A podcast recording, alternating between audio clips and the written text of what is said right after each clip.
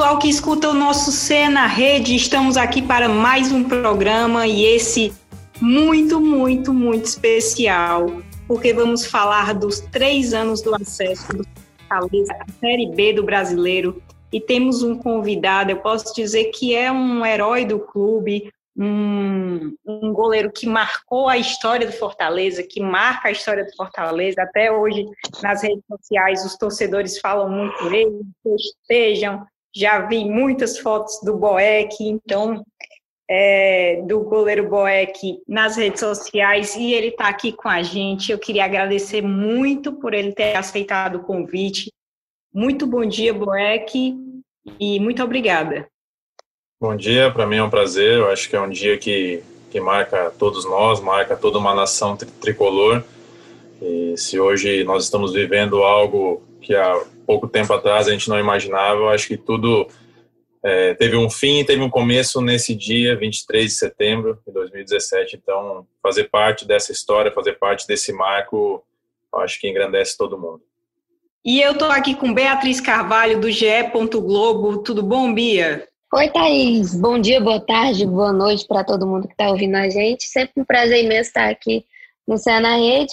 Mais uma vez que entrevistado, entrevistado de honra, né? Dando até as boas-vindas ao Boeck também. É muito bom receber você aqui. Obrigado.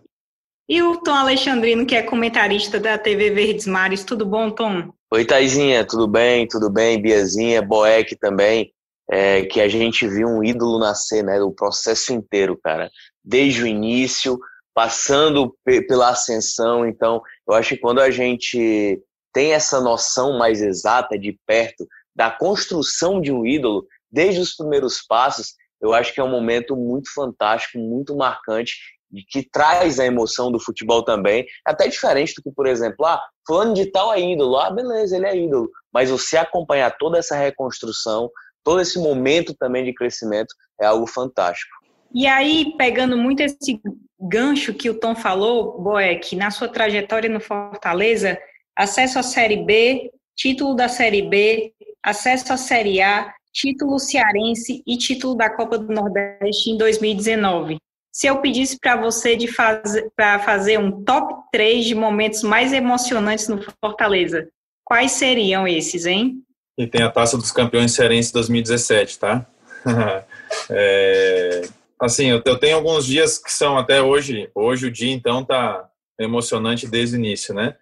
É, tenho recebido muitas mensagens, então tem, a gente começa a relembrar certos detalhes de cada, de cada trajetória. Mas com certeza, assim, os dois jogos do acesso da Série C são é algo inexplicável, mas o top 3 para mim é o dia do Castelão do primeiro jogo. Para mim ele é um dia um dia que marcou muito porque eu lembro que foi um jogo foi num sábado e tinha muitos pais com os filhos e os filhos não não estavam nunca viram o Fortaleza numa série B que dirá numa série A. E, e eu me lembro que o Fortaleza nunca tinha ganho um jogo de mata-mata principalmente em casa né? E aí depois do 2 a 0 eu, eu, tenho eu tenho imagens dos pais abraçando os filhos aquela choradeira toda e falando agora vai meu filho tu vai ver o Fortaleza melhor. No dia seguinte a gente eu fui eu fui eu e o Bosco que era treinador de goleiro na época é, a gente foi no, na, na casa de um amigo nosso, torcedor de Fortaleza já há muitos anos, mais velho que a gente, e no meio do almoço ele veio e nos abraçou chorando, assim, tu vê uma pessoa de mais de 60 anos chorando em lágrimas, assim, abraçando, assim, eu vou, eu vou conseguir ver o Fortaleza de novo numa Série B. É, um médico muito famoso de Fortaleza, é, que perdeu o filho, o filho tinha um sonho de ver o Fortaleza numa, numa de volta a uma Série B, uma Série A, e ele faleceu, o filho faleceu antes disso, e, e o pai ter essa gratidão eterna por tudo que tem acontecido e tudo naquele dia é, para mim de todos de todos os jogos no Castelão com torcida com mosaico todos são especiais mas esse dia para mim foi foi algo muito marcante. É, eu me lembro do jogo do do Atlético Goianiense para mim foi muito especial foi muito especial porque é mais um jogo assim que, que, que nos marca, né? Por tudo aquilo que a gente vivenciou no Fortaleza, é, ter a torcida adversária batendo palma para mim por causa da atuação, mas a gente ter chegado no Fortaleza numa Série C e naquele dia a gente selar uma Série A é, em termos de dois anos é algo assim é, memorável, inexplicável. E o dia mais assim marcante que não tem como deixar de marcar é o dia de tu levantar um troféu. O dia de tu levantar o troféu, é, o maior troféu do estado, o maior troféu do clube, é, você poder ter a honra de levantar perante um Castelão lotado novamente, é, ver tudo aquilo, é, parece uma novela, tudo aquilo que a torcida, que o Clube Fortaleza passou. Não tem como não lembrar do Alcide Santos, não tem como não, não lembrar de todos os craques que passaram pela nossa história, não tem como não lembrar do Luiz Eduardo Girão, e você ter aquele momento, o privilégio de poder fazer, representar toda uma história centenária, de levantar aquele troféu, eu acho que é, não tem não tem dimensão eu acho que hoje a gente não consegue dimensionar, por mais que a gente valorize, a gente não consegue dimensionar o tamanho desse feito. É, eu acho que é isso mesmo, né? Uma coisa muito grandiosa. Eu estava dando uma olhada aqui e vi que tem muito comentário sobre você. Sempre tem, né? Mas tem muito comentário é, no Twitter dos torcedores falando, né? Que falar do dia 23 de setembro é falar do Marcelo Boeck, ídolo incontestável, grande goleiro. É, a Karine também colocou, a Karine Souza colocou que não teve o gol do acesso, mas teve a defesa do acesso, né? Então tem muito, muito essa coisa da gratidão da torcida. E aí eu queria saber é, como é que você vê isso, né? Você que virou ídolo do Fortaleza, é, como é que você vê essa relação do torcedor com você e meio que um recado para eles também, né? Já que você não publicou ainda, né? Mas tendo esse espaço aqui para falar. Não, é. Eu creio que desde o primeiro dia que eu. Antes, de... Antes mesmo de eu chegar aqui, já havia um carinho. Eu tenho uma pessoa que mandou uma mensagem no meu primeiro dia que foi vinculado algo que eu viria para o Fortaleza, eu ainda tinha contrato com a Chapecoense. Ele mandou uma mensagem e até hoje, como ele trabalha diretamente no clube, ele fala: lembra daquela mensagem e tal. Então, antes mesmo de eu chegar no Fortaleza, já havia uma conexão é, direta e indireta por tudo que a gente havia passado. É, e eu lembro que depois, é, na minha primeira. A gente jogou no dia 15 e no dia 18. Nesse dia 18 foi a Taça dos Campeões Cearenses, onde eu, foi o meu primeiro grande jogo pelo Fortaleza. Tomei, acho que, umas 12 boladas, defesas e tal. E no dia seguinte tinha o um lançamento da, do fardamento da Copa do Nordeste de 2017. E eu não era para ter ido. Só que como eu fiz um jogo muito bom, a gente foi campeão, eles me chamaram de, de, é, de última hora, tanto que todo mundo foi de chuteiro, eu fui de tênis, porque eu não estava nem preparado para o lançamento. E eu lembro que naquele dia, quando eu entrei com a camisa de goleiro para fazer a apresentação, o desfile, a torcida que estava lá, que é Fortaleza, onde vai, sempre tem uma torcida muito grande, independente do evento, é, começou a gritar Boeck Paredão, Boeck Paredão, e aquilo me chamou muita atenção. Tipo assim, questão de nem de 20 dias, né? E, e aí você ter essa conexão, você ter. E eu acho que o torcedor vê muito em mim aquilo que eles são, porque assim, às vezes a gente vê um glamour de um jogador de futebol e eu sou o oposto a isso. Eu não gosto disso. Eu posso ter uma, de repente, no meu momento de trabalho, ter uma cara mais séria, mais concentrada. As pessoas podem pensar, mas quem me conhece no dia a dia, na rua, onde for, sabe que eu sou o oposto daquilo que um jogador de futebol é. E hoje está vivendo. Se hoje eu ainda estou no Fortaleza, com tudo que tem acontecido é por causa da torcida. Lógico que eu tenho toda uma história, fiz tudo aquilo que, que, que hoje vocês podem ver, a gente pode se orgulhar tal, e, e continuo fazendo no meu, na, naquilo que me deixam fazer. É, mas se eu hoje estou aqui ainda é por, causa, é por causa da torcida. Então, eu não tenho como agir de uma maneira é, contrária àquilo que eles me dão, eu tenho que dar para eles também. Eu acho que a gente a, a, melhor forma de gratidão não são com palavras, mas sim com gestos, com atitudes. Então, é, para mim, toda vez que eu tenho uma oportunidade de representar a camisa do Fortaleza, é, eu devo muito à torcida e é isso que eu faço. Eu faço. A, a, às vezes as pessoas vêm muito obrigado, sou muito grato. Eu falei, obrigado mesmo, mas eu sou muito mais grato a vocês.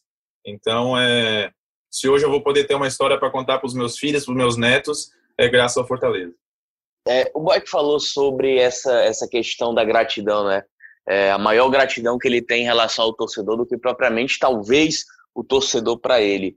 E aí, cara, é, um, uma situação que o futebol nos marca, eu acho que há várias maneiras da gente aderir, atrair emoção no futebol. A emoção ela é feita de várias maneiras. E eu, de verdade, é, como profissional, ver a construção de um ídolo é, inicialmente falando, né?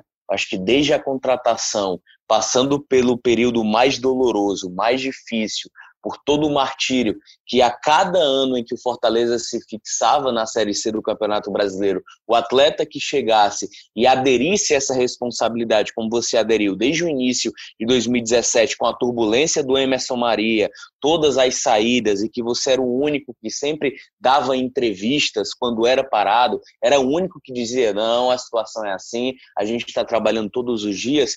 Eu acho que é algo emocionante para o torcedor, para quem trabalha na linha de frente, quem viu esse processo de reconstrução, eu acho que foram várias reconstruções, né?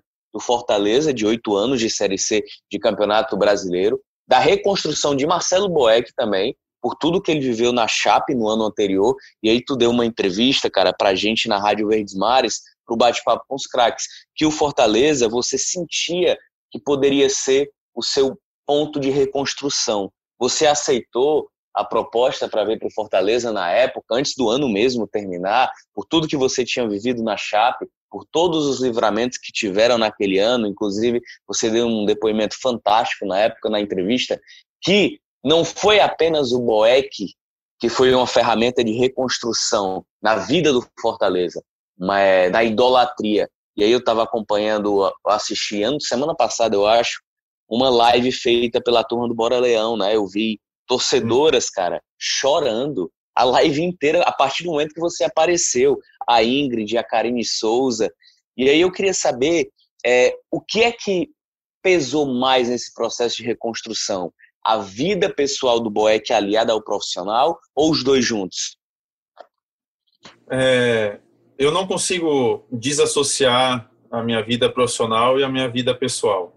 E graças a Deus eu tenho uma esposa que ela ela, ela compra a ideia, ela assume junto, ela entra, a gente entra de cabeça. Nós somos um, um tipo de pessoa que a gente não consegue entrar pela metade. E quando isso e quando a gente não consegue exercer tudo aquilo que a gente tem para fazer, isso nos, nos mata. Então, é, eu sempre falei que a Daiane foi algo fundamental para que a gente pudesse estar no Fortaleza hoje. Porque na minha cabeça eu sempre tinha um projeto de jogar sempre a Série A, primeira divisão, tal. Em todos os lugares que eu fui, sempre foi assim. E, e quando eu recebi, a, recebi o convite do Fortaleza, foi dez dias antes do acontecer da, da, daquela tragédia. E como eu sempre falei, no primeiro, na primeira ligação do Enio Mourão, eu não estava muito motivado por tudo aquilo que estava acontecendo no meu ano. Só que a Daiane foi fundamental para que isso não acabasse. E eu lembro que no dia que, eu, que a gente acertou, assinei o pré, eu fui na casa de um amigo meu que até faleceu agora faz um ano. É, eu, eu, eu não tinha impressora na minha casa, eu tive que ir na casa dele, ele fez até um jantar tal entre amigos, eu fui na casa dele, pedi para ele imprimir para mim o pré-contrato para eu poder assinar com o Fortaleza. Eu lembro que naquela roda de amigos lá, a maioria falou assim: "O que, que tu quer ir para a série C? Como é, por que, que tu quer ir para para ir para a série C? Então, então encerra tal". E esse eu tenho dois grandes amigos, um faleceu e o outro ainda está vivo. E esses dois falaram assim: "Não, Marcelo, vai, que eu creio que aos nossos olhos daqui a pouco tu está dando um passo para trás, mas eu creio que algo diferente vai acontecer. A mesma fala que a Daiane falou. Então eu creio que, que tudo foi planejado por Deus para a gente ter vivido um momento onde a gente nunca planejou nada e aí vem uma frase bíblica que é, Deus pega as coisas loucas desse mundo para confundir as sábias. A gente se acha o dono da razão, a gente se acha o dono da nossa vida e nesse momento a gente vê que a gente não é nada, que Deus pode pegar, assoprar e mudar tudo e você viver algo que você nunca viveu extraordinário, indo em contra aquilo que tu sempre planejou. Então, é, é, é e aí a Daiane, meus filhos, tal, um dos maiores prazeres que eu tenho aqui no Fortaleza é o dia de nós motoclube, é, e por tudo que a gente viveu lá na, lá na Chapecoense, o meu filho mais velho não era muito apegado ao futebol por tudo que, que aconteceu naquele ano lá e a tragédia e tal. E naquele, naquele jogo do motoclube, é, eu lembro que a torcida no final, quando a gente tirou todo aquele peso da classificação, aquela semana do motoclube foi muito marcante, porque a gente teve um treino aberto lá no PC, onde foi mudada até a frase da faixa, queremos o acesso, e, e mudaram para juntos vamos conseguir o acesso, juntos em busca do acesso. E depois daquele jogo 1 a 0 lá, o gol do Rony, eu vi o meu filho sem camisa junto com a Tuf pulando, gritando, e, e não tem como não motivar, não tem como você ver uma transformação também na vida pessoal. é, e um clube onde eu nunca imaginei, por ser Série C, tudo, eu estava vivendo, de repente, a maior glória. Eu falo do título da Libertadores, eu falo do título do Mundial, eu falo da, do título da Série B, mas para mim a, a, a, conquista mais marcante é, é a Série C. Você conseguir tirar um vulcão adormecido de uma Série C para uma Série B, onde inúmeros jogadores de qualidade passaram e não conseguiram por um detalhe, por uma questão, e você ser protagonista, viver isso, fazer isso acontecer, ver a tua família envolvida naquilo, a, a, a mudança de ânimo dos teus filhos, da tua família, você realizar o sonho de milhões de pessoas, isso não tem dinheiro que pague e não tem como você não se emocionar ou não ficar marcado. Eu já estou todo arrepiado aqui. É, e depois, se vocês me permitirem, eu tenho duas mensagens que daquele dia eu recebi antes do jogo que, que me marcaram muito. Então, é, é, é a minha vida pessoal, minha vida profissional, elas têm que andar junto. Se eu não tiver, se a minha família não tiver junto, engajada, não tenho por que eu estar aqui no Fortaleza. Então, se hoje a gente sofre, se a gente se alegra, é porque a gente anda junto e, a, e as duas coisas não conseguem ser desassociadas, elas têm que andar junto. Bom, é que eu tenho duas perguntas em uma. É, hum. Primeiro, dos jogadores, assim, se você tivesse que montar um time do Fortaleza ideal, assim, é, quais jogadores que trabalharam com você, assim, que mais te marcaram ou mais te marcam até hoje? E a segunda pergunta é: quais as principais mudanças estruturais do Fortaleza que você vê, assim, quando você chegou no clube e agora, assim? Eu, sei que, claro, vai ter, por exemplo, o centro de excelência que já está sendo construído mas eu queria que você mesmo, que teve, que teve lá dentro do Fortaleza, me falasse. Assim, é, em termos de escalação dos jogadores que passaram comigo, eu sempre falei assim, ó, só vou falar quando eu me aposentar, porque senão vou estar sendo muito injusto com os jogadores que eu jogo hoje. É, vou estar sendo injusto com pessoas que fizeram muito. Então eu não quero me colocar nessa situação hoje, porque eu estou no dia a dia com muitos jogadores. Tem muitos jogadores que estão na, na, na ativa ainda. Então, é, essa, essa seleção do Fortaleza eu vou ter que fazer só depois que eu encerrar a carreira. Agora, sim, em relação à estrutura, a gente sabe que o Fortaleza já tinha um projeto, e eu lembro que quando a gente chegou, sempre tem aquelas naturais reuniões de, de premiação do, dia, é, do ano, né, sobre competições, aquele negócio todo. E eu lembro que o, eu lembro que, o, que a gente fez a primeira reunião e os funcionários tinham muitas áreas ligadas diretamente ao futebol, que estavam com cinco meses atrasado de salário, é, seis meses de salário atrasado, e eles estavam todo dia lá como não tivesse nada acontecido. E, e, eu lembro que na primeira reunião, a gente foi entre cinco lá com a, com a, com a diretoria, e a gente falou assim, gente, beleza, nós vamos falar sobre, sobre, sobre premiação, sobre o famoso bicho, mas primeiro nós temos que botar os funcionários em dia, porque senão são caras que trabalham diretamente com a gente, são pessoas que precisam estar sempre motivando a gente, porque os funcionários têm um peso muito importante no clube. Os jogadores vão e passam, a diretoria vão e passa, a comissão vai e passa, mas os, os funcionários são aqueles são a essência do clube. São aqueles que vale a pena fazer tudo por eles. E eles são, são as pessoas que carregam o clube naqui, no, em todos os momentos. Tem muito jogador que, quando cai a divisão, pega as malas e vai embora. O funcionário está lá. Então, a gente pediu, né, é, fez um, reforçou com a, com, a, com, a, com a diretoria daquele momento que precisava, em primeiro lugar, botar os funcionários em dia. E aí começou, nessa reunião, a gente começou a falar assim, gente, beleza, o time está na Série C, mas ele já tem que fazer um projeto para... O clube parece estar tá na Série D, em termos de estrutura. E eu me lembro que naquela época, eu até tinha mandado para o Marcelo Paes, é, que o Ronaldo Fenômeno, quando veio para o Corinthians, falou com o André Santos, falou assim, mais do que tu trazer o Ronaldo Fenômeno, tu tem, que, tu tem que fazer com que a estrutura do Corinthians seja melhor. E é isso que é o clube. O clube precisa te dar uma condição toda estrutural melhor. A gente precisava ir para uma Série B, para uma Série A, e precisava pedalar contra o tempo, porque o Fortaleza ficou estagnado muito tempo na estrutura. Por isso que hoje a gente vê de um ano, de um ano e meio para cá, todas essas mudanças. Na verdade, essa, essas mudanças deveriam acontecer, lógico, que tem a questão financeira, tem uma questão é, é, você vai, eh, vai privilegiar uma questão é, de, de, de plantel, de salários em dia, para depois você poder tratar dessa, dessa, dessa parte estrutural. Mas precisava ser feito urgente, porque o Fortaleza estava ficando muito para trás em tudo. Então hoje a gente vê uma mudança muito grande, seja lá no CT em Maracanãú, seja ali no, ali no PC, que é Não dá para nem comparar a parte que hoje tinha, que tem um campo suplementar. Antigamente era uma poeira só ali, porque era onde os carros andavam. Tinha caixa de, de, de brita, tinha areia, tinha terra, mas não tinha nada. Então hoje a gente vê toda uma mudança que eu acho que é fundamental, porque a gente não pode pensar no Fortaleza só hoje. Nós temos que pensar ali, ali para frente, daqui uns anos, se o Fortaleza quer e a gente luta e trabalha para isso, se manter numa série há muitos anos, muito passa não só pelos jogadores, não só pela comissão, não só pela diretoria, mas muito se passa pela estrutura física que tem que ser feita e tem que ser mudada é, é e que graças a Deus tem acontecido na nossa no nosso dia a dia essa mudança para ter a condição e a qualidade de treino e de resultados, porque a gente olha às vezes o resultado em 90 minutos e ele é construído no dia a dia e aí precisa de qualidade. Sim, já que a gente está meio que falando do futuro, né? E você já conquistou muita coisa, ídolo do clube e teve essa campanha, essas campanhas de acesso incríveis. Eu queria saber o que, que ainda falta, né? Quais são suas ambições para o futuro? É difícil falar hoje, né? Mas eu acho que o Fortaleza é, com os pezinhos no chão, tem condição de. pezinho no chão com ambição. Né? Uma coisa é a gente ter a consciência financeira, outra coisa é a gente ter, uma, ter junto com essa consciência, ter a ambição.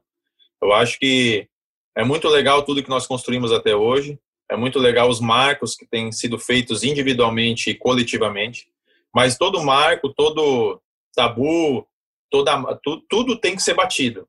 Isso quer dizer que se se chegarem jogadores, chegarem profissionais, é, diretorias, gestões é, é, que melhorem, que façam mais, quer dizer que o Fortaleza está evoluindo. Eu acho que esse, essa humildade, esse orgulho nós temos que ter, de fazer com que o Fortaleza seja cada vez melhor. Se você puder participar disso, maravilhoso. Mas você não pode limitar o Fortaleza somente a certas pessoas ou certas, certos grupos, certas questões. Eu acho que nós temos que tratar o Fortaleza como algo coletivo de todo mundo. Todo mundo tem que participar, todo mundo tem que dar sua contribuição para o Fortaleza ser cada vez melhor. Eu acho que o Fortaleza estruturado, da maneira que tem acontecido, a gente pode beliscar, de repente, chegar um pouco mais longe numa Copa do Brasil. Eu acho que sonhar não, não custa nada. Lógico que vai ter que ter muita luta, muita cobrança, vai ter que ter muita dedicação, mas eu acho que, que, a, que a sorte acompanha aqueles que trabalham. Eu acho que, que nós temos tudo para, de repente, beliscar uma Copa do Brasil. Eu acho que bem estruturado a gente consegue uma vaga na Libertadores, não diretamente pela Copa do Brasil, mas de repente até pelo Campeonato Brasileiro. Eu acho que daqui a dois a três anos os jogadores do resto do país vão olhar para o Fortaleza de uma maneira assim: esses caras pagam em dia, esses caras têm uma estrutura boa, esses caras são, esses caras são sérios. Porque hoje o que mais vale no Fortaleza hoje é, é, é o grupo de trabalho que assimila muitas coisas assimila muitas críticas, muita cobrança e querem vencer, querem fazer o Fortaleza melhor. Eu acho que o segredo do Fortaleza hoje é o grupo, que quer todo todo jogador que vem para Fortaleza hoje são jogadores que têm que entender a filosofia, têm que entender a entrega, a dedicação, aquilo que o nosso hino fala, para que aí faça com que os resultados aconteçam ano a ano e que o Fortaleza possa melhorar a cada ano.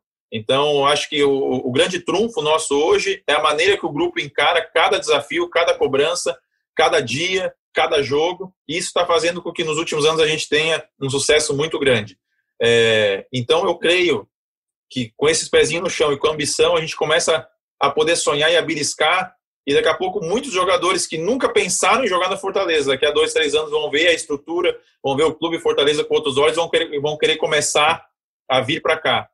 E eu creio que até lá a gente consegue beliscar algo que há três anos atrás era inimaginável. Boeck, antes de fazer a pergunta, cara, eu fiquei, eu fiquei curioso para saber. É, quando você terminou de responder a minha primeira pergunta sobre a questão do pessoal e do profissional, você disse que tinha duas frases, né? Que, que foram marcantes antes do jogo contra o Motoclube. Ou foi depois? Agora, eu, agora me, me deu uma confusão. Eu queria saber quais são essas duas frases. Eu recebi duas, dois dois posts, assim, post em termos de, de texto no dia, no dia 23 de setembro, antes do jogo, né? Como o jogo foi só à noite. Um deles diz assim: hoje tudo pode dar errado. Nosso técnico pode escalar errado e ser surpreendido pelo adversário. Nosso atacante pode sofrer com a marcação e não conseguir colocar a bola para dentro da baliza. Nosso meio-campo pode não criar oportunidades ou não, ou não segurar o ímpeto e a determinação dos caciques em busca do resultado. Nosso zagueiro pode furar as tiradas de bola ou até mesmo perder as, as disputas nos cruzamentos. Enfim, Tudo, eu disse tudo pode dar errado. Todavia, dentro do nosso gol, terá um grande homem. Um protagonista que chamou responsabilidade quando tudo parecia desmoronar dentro do Alcide Santos. Colocou a cara a cara para a torcida bater, revelou os problemas dentro do elenco e com muita humildade ajudou a resolvê-los. Hoje é sua consagração, Boeck. Esse acesso é seu. Não existe bola indefensável para você nesse dia. Dentro da área não, não existirá autoridade maior que você. Ali é seu habitat. E todos que teimarem testar serão devorados por sua competência. Você já é grande fora de fora do gramado. E dentro dele você é maior ainda, um gigante. Tricolores em todo o planeta estarão calçando as luvas e pulando em cada bola com você. O acesso virá, pois tudo pode dar errado. Todavia, teremos um titã defendendo nossa baliza. Marcelo Boeck, em nome de toda a torcida, muito obrigado por tudo. Hoje é o seu dia. É, Luiz Onofre, membro da torcida Amigos do FEC. E o outro é de uma pessoa muito, muito especial. Desculpa aí, tá, gente? É, o outro é uma pessoa especial que nesse dia ele já estava com câncer. Ele não me tinha me dito ainda porque não queria atrapalhar a minha concentração. Mas era o meu segundo pai, o meu tio, irmão da minha mãe. Ele botou assim: Boa noite. Está chegando o grande dia, o grande momento, a grande hora da decisão e não poderia deixar de escrever um pouco da minha vivência como jogador de futebol amador, nem profissional fui, pois no meu tempo as oportunidades eram mais escassas. Hoje tenho 53 anos, mas passei por muitas decisões e sei que muitas coisas fazem a diferença na hora certa e descrevo abaixo alguns ensinamentos e levo comigo. A, a, a diferença entre o impossível e o possível reside na determinação de um homem. Os nomes não ganham competições. Acredite em você, coloque-se à prova, dê o seu máximo e faça a análise apenas no final. Dar menos que o seu melhor é sacrificar um dom. A motivação é uma decisão. Depende de si mesmo. Não é o vosso tamanho que vai contar nesse jogo, mas o tamanho da vossa luta. O adversário não é difícil nem fácil, nem melhor ou pior. O adversário não conta, mas o que conta somos nós. Se o adversário é fraco, é onde nós vamos ser fortes. E onde o adversário é forte, é onde vamos ser ainda mais fortes. Se não puder voar, corra. Se não puder correr, ande. Se não puder andar, rasteje. Mas continue em frente de qualquer jeito. Existem pessoas especiais que são únicas em qualquer parte do mundo onde se encontrarem. Por isso não, por isso são reconhecidas como gente de verdade. E é de você que estou falando. Você que é gente, muito gente. Vai e vença. Pois se você quer, você pode. Nós todos podemos. Muito obrigado. Vamos, FEC, estamos contigo, Gilney. Um ano depois ele faleceu desse mesmo câncer. Então, é, mas ele pôde ver a última. Ele faleceu no dia 30 de novembro de 2018. No dia 28 de novembro, eu pude levar a medalha da Série B para ele lá no, lá, no leito, lá no leito do hospital. E a última, as enfermeiras contam que a última parte lúcida dele, que ele já estava na base da, da morfina, a única, a última parte lúcida dele foi ele pegando a medalha da Série B. Então, são duas mensagens que me marcaram muito. Eu vou postar hoje para porque são coisas que são que a gente tem que guardar para sempre. Pode abrir. Pode abrir. É, rapaz, é, o, acho que acho que em meio ao futebol, né, Thaís, Bia, Boeck, o futebol tão mercantil como é hoje, onde se valoriza muito a moeda, o dinheiro, quando a gente encontra esse laço de identidade, esse laço afetivo entre clube e jogador, independente do, do, do lado, do valor financeiro, eu acho que ele deve ser valorizado, memorizado ainda mais. E é assim que se, se notabiliza um ídolo também. Ídolo, hoje, muitos torcedores é, de vários clubes pelo, Brasil, eles banalizam demais a palavra ídolo. Então, ídolo não é só o que você constrói dentro de campo, é o laço que você cria fora dele. E aí eu queria te perguntar, Boeck, já fazendo aqui o gancho para minha pergunta, é, antes da frase, é, você sempre teve esse espírito de líder. É, eu acho que liderança não é algo que você impõe, eu acho que é algo que vem com naturalidade. Eu acho que quando você impõe liderança, é quando você sai do papel de líder para querer mandar. Eu acho que existe uma diferença muito grande. Eu queria te perguntar, cara, eu acho que quando você constrói ou cria a sua influência na carreira como você é hoje, naturalmente você teve outras influências e referências. Eu queria te perguntar é, dos técnicos, de todos que você já teve na carreira, né? É, desde Portugal, Chape, Fortaleza, tudo. É, talvez quem foi a pessoa que você mais aprendeu? E após a sua carreira, você quer ser treinador? Você quer ter um cargo de gestão no clube? O que é que você pretende para o seu futuro? É, bom, eu creio que, que como tu bem falou, a gente a gente é é feito de uma maneira assim a gente a gente é moldado durante o ano, durante durante o período, né? Então eu sempre tive o privilégio de ficar com os capitães das minhas equipes. Por exemplo, eu convivi muito tempo no quarto, nas concentrações, no dia a dia, na vida pessoal com o Fernandão lá no Inter. Muito, muito. Acho que tá a trajetória dele no Inter nos dois, três primeiros anos, eu tive junto com ele em todos os momentos. É... Depois, lá no Marítimo, eu tive também um jogador já estava no final de carreira, mas que era muito querido, tinha jogado em, no, no, no Porto, então sempre convivi com isso. No Sporting, eu fui o primeiro goleiro brasileiro da história do esporte, no segundo ano eu me tornei capitão. Então, é, você vai moldando, você vai conhecendo, você vai vivendo. Lá eu tive o prazer de trabalhar com o Jorge Jesus, que para mim, assim, ele é em todas as áreas que um treinador pode agir, ele é muito bom. Mas eu tive o Munici também, eu tive o Abel nos auges. E esses são pessoas que, que, que não tinha muita conversa, era aquilo que era o reto, era sim, sim, não, não e acabou. E isso me, me, me fez ver que, que, que realmente um líder não pode ser imposto à força. Porque, na, na verdade, as pessoas não têm respeito, elas têm medo. Você, quando é um líder natural, as pessoas te respeitam mesmo você, quando não está tão bem, elas já sabem assim, não, mas ele tem um caráter, tem uma maneira, tem uma postura que a gente tem que respeitar e nós vamos ajudá-lo. Porque no momento ruim, as pessoas têm que ajudar o líder. No momento ruim do, do líder, as pessoas têm que ajudar. Elas não têm que ter medo de chegar.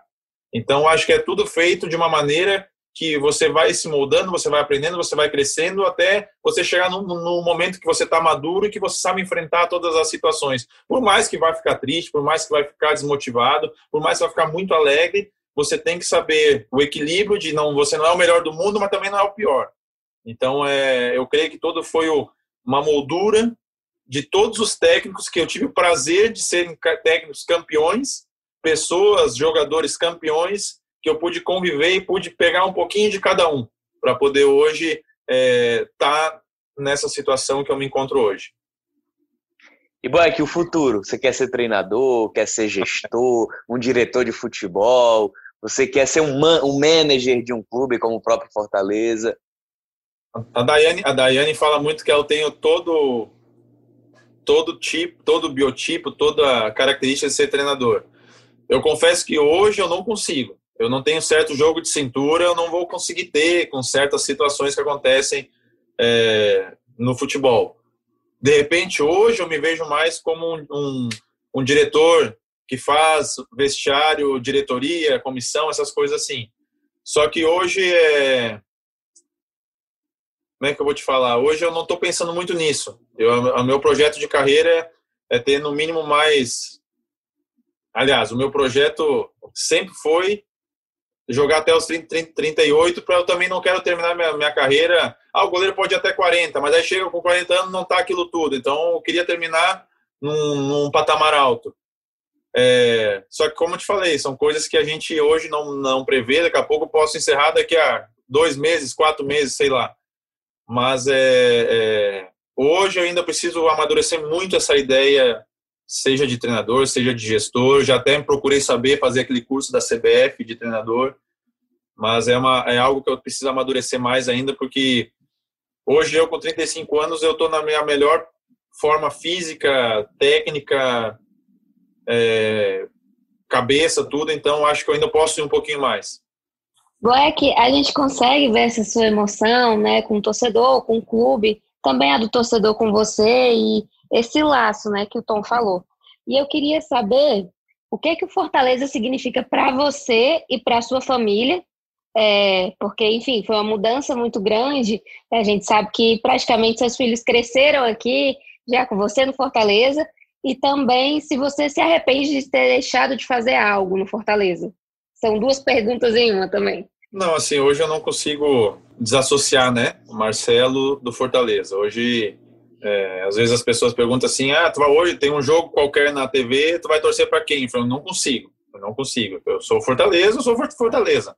Mesmo que seja de outro país, seja de outro lugar tal. É, então, hoje, o Fortaleza pra gente, aonde você andar na minha casa, vai ter algo do Fortaleza, vai estar vinculado ao Fortaleza. Onde a gente andar na rua, vai ter algo vinculado ao Fortaleza. Então, Fortaleza muito meio que incorporou, está na nossa pele, está no nosso sangue, está no nosso dia, dia, a dia. Hoje a gente não consegue desassociar. Vou no, no, lance de craque do D'Alessandro, eu tenho que levar uma camisa do Fortaleza para lá para o Fortaleza ser lembrado. Se eu vou para o Rio Grande do Sul, se eu vou para onde for, as pessoas têm que ver em mim o Fortaleza. Eu acho que esse é o objetivo maior. As pessoas têm que ver o Fortaleza. É... A segunda pergunta era o quê? Se você se arrepende de ter deixado de fazer algo no Fortaleza. Não, não. Eu ainda quero fazer mais, né? Eu ainda quero fazer mais. Ao menos tenho o desejo de fazer mais. É... Mas assim, arrependimento de fazer, eu acho que a gente fez tanta coisa e tudo que, graças a Deus, todos os objetivos que foram propostos para para mim ou para a gente, a gente conseguiu alcançar com muito êxito, com muita com muito protagonismo. Então, eu sou muito grato e muito feliz por aquilo que Deus fez em todos os campeonatos que eu joguei, tudo que eu fiz aqui. Eu acho que eu sou, que eu não tenho o que reclamar. Eu acho que, eu, que tomara que me deem mais oportunidade de fazer, poder fazer mais. Boeck, é, eu queria fazer a última pergunta, é, mas já te agradeço demais por você ter participado, Ave Maria. Foi muito rico para todos nós. Mas eu queria saber assim, se teve algum episódio que ninguém nunca contou, mas que você pode contar aqui, que aconteceu em algum vestiário, preleção, intervalo de jogo, assim, numa dessas campanhas de acesso, mas que acabou, é, um episódio que acabou não vindo à tona, mas que te marcou muito. Bom, hoje, assim, os funcionários que ficar, que, está, que estão até hoje no clube, né, graças a Deus a maioria desde a Série C, é, eu acho que ficou claro, até saiu na época, é, foi o, o, nós e Confiança, lá no estádio do Confiança, nós perdemos de 2 a 0 e foi uma, uma atuação muito ruim, a pior que eu tinha visto até, até então. É, e no final do jogo até dou uma declaração é, na rádio, na TV lá, enfim. E dentro do vestiário teve uma discussão mais acalorada. É, eu lembro que o, o Sexto, nosso roupeiro, fala, se perguntar para ele, ele fala até hoje que o dia que nós subimos foi aquele dia lá. Foi onde a gente o, o Zago tinha recém chegado, não sabe, não tava, não tinha consciência total de tudo que estava acontecendo. Naquele dia houve uma discussão mais acalorada. Eu lembro de ter quebrado um, chutei uma, um lixo lá do vestiário, quebrei. Mas enfim, depois daquele jogo lá na volta, o Zago sentou com todo o plantel, que foi entre o jogo do Confiança e o Motoclube, que teve o treino aberto. É, naquela semana o Zago sentou e naquela semana ele botou os pingos no Z. Eu acho que ficou marcado muito porque né, se não houvesse aquela conversa do Zago, se não tivesse acontecido aquela discussão depois do jogo lá no Confiança, de repente a gente ia deixar muitas questões em aberto e não iríamos ter nos unido ou ter, ou ter, ou ter nos fechado tanto. Tava todo mundo duvidando da gente subir, na verdade a gente foi até a final, muito por causa daquela semana, daqueles episódios lá. Que ótimo, Boeck. Muito obrigada pela tua participação. Foi uma honra para a gente receber. A gente, como o Tom falou, a gente acompanhou absolutamente todos os passos de você no Fortaleza, desde a sua chegada é, até hoje, é, todas as conquistas, os títulos, os aperreios, enfim, você foi super prestativo de falar com a gente. Muito obrigada, viu? foi um prazer, sempre que precisar para contar essas histórias de sucesso, a gente sempre está disponível, né? A gente sempre fica muito feliz. Então, obrigado mesmo pela oportunidade. Espero que, que a gente possa ter mais coisas no futuro aí para poder contar também. Bia, muito obrigada mais uma vez.